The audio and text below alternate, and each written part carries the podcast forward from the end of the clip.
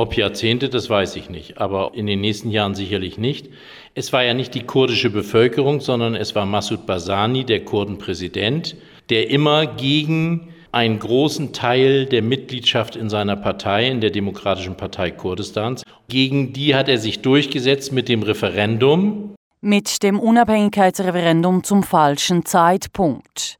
Klar wolle die Mehrheit der Kurdinnen einen eigenen Staat, aber faktisch hätten sie ihn ja bereits gehabt, meint Ulrich Tilgner mit der autonomen Region Kurdistan im Nordirak. Man konnte nach Erbil fliegen, zum Beispiel mit der Austrian, mit der österreichischen Fluggesellschaft, brauchte kein Visum. Man konnte von der Türkei aus einreisen, brauchte kein Visum. Das hat sich alles geändert, weil die Nachbarstaaten gegen die Kurden mobil gemacht haben und damit ist eigentlich die kurdische Autonomie beendet, die es seit 1991 gegeben hat. Die irakischen Streitkräfte sind mittlerweile weit vorgerückt in das kurdische Gebiet im Norden des Landes. Die Kontrolle der Stadt Kirkuk liegt wieder in ihren Händen. Jetzt gehe es um die Kontrolle der Grenzgebiete zwischen dem Irak und der Türkei. Also ich glaube nicht, dass es einen Krieg geben wird zwischen den kurdischen Peschmerga und der Zentralregierung, aber es wird bewaffnete Kämpfe weitergeben und die Kurden werden ihre faktische Unabhängigkeit, sie haben ihre Außengrenzen kontrolliert, die werden sie verlieren.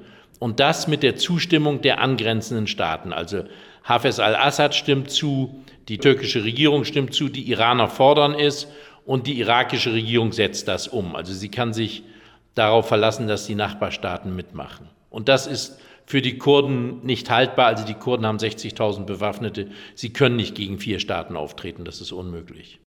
Die angrenzenden Regionalmächte Türkei, Syrien und Iran wollen einen kurdischen Staat mit allen Mitteln verhindern, weil in allen drei Ländern lebt eine große kurdische Minderheit und die Regierung befürchten einen Flächenbrand. Es gibt also eine offene antikurdische Koalition, obwohl auch die kurdischen Minderheiten in den verschiedenen Ländern weit davon entfernt sind, gemeinsam an einem Strick zu ziehen. Nein, natürlich nicht. Man kann zum Beispiel in den Konte, in den Kurdengebieten nicht von der irakischen auf die syrische Seite wechseln. Die irakischen Kurden waren Bündnispartner der Türkei von Erdogan.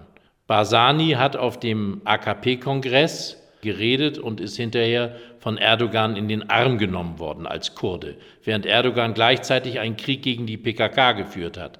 Das zeigt, wie unterschiedlich die Kurden agieren in den einzelnen Ländern. Was nun passiert nach dem gescheiterten Unabhängigkeitsreferendum im Nordirak, nachdem sich die Machtverhältnisse erneut verschoben haben, das sei sehr schwierig vorauszusagen, meint Ulrich Tilgner. Und das ist ja auch das Absurde. Sie können also in einer Straße in Bagdad im tiefsten Frieden leben und in der nächsten Straße gehen die Bomben hoch und werden Leute aus ihren Häusern vertrieben. Also der Irak lebt mit diesem Wahnsinn am Rande eines Bürgerkrieges, im Bürgerkrieg und in tiefstem Frieden nebeneinander und das jetzt seit 15 Jahren. Und im Grunde war es ja unter Saddam Hussein ähnlich. Das war also eine ganz schlimme und brutale Herrschaft. Und diese Art der Kriegführung und dieses Durcheinander geht heute weiter. Eine ganz zentrale Voraussetzung für die Befriedung des Iraks sieht Tilgner nicht im Irak selbst, sondern im Nachbarland Türkei. Konkret in einem Waffenstillstand zwischen der türkischen Regierung Erdogan und der türkischen Arbeiterpartei PKK.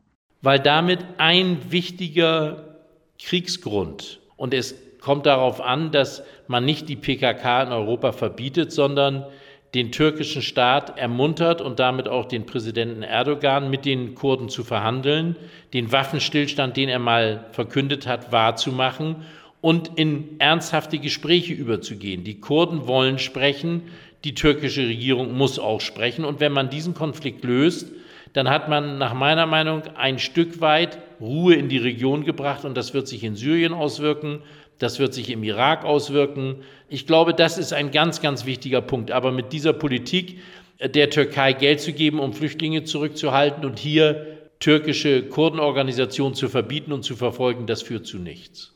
Ulrich Tilgner meint also, die EU solle das aktuelle Verbot der PKK aufheben und damit den Druck auf den türkischen Präsidenten verstärken, mit den Kurdinnen in einen Dialog zu treten. Damit wäre einer der zentralen Konflikte gelöst und würde zur Befriedung nicht nur der Türkei, sondern auch des Iraks beitragen.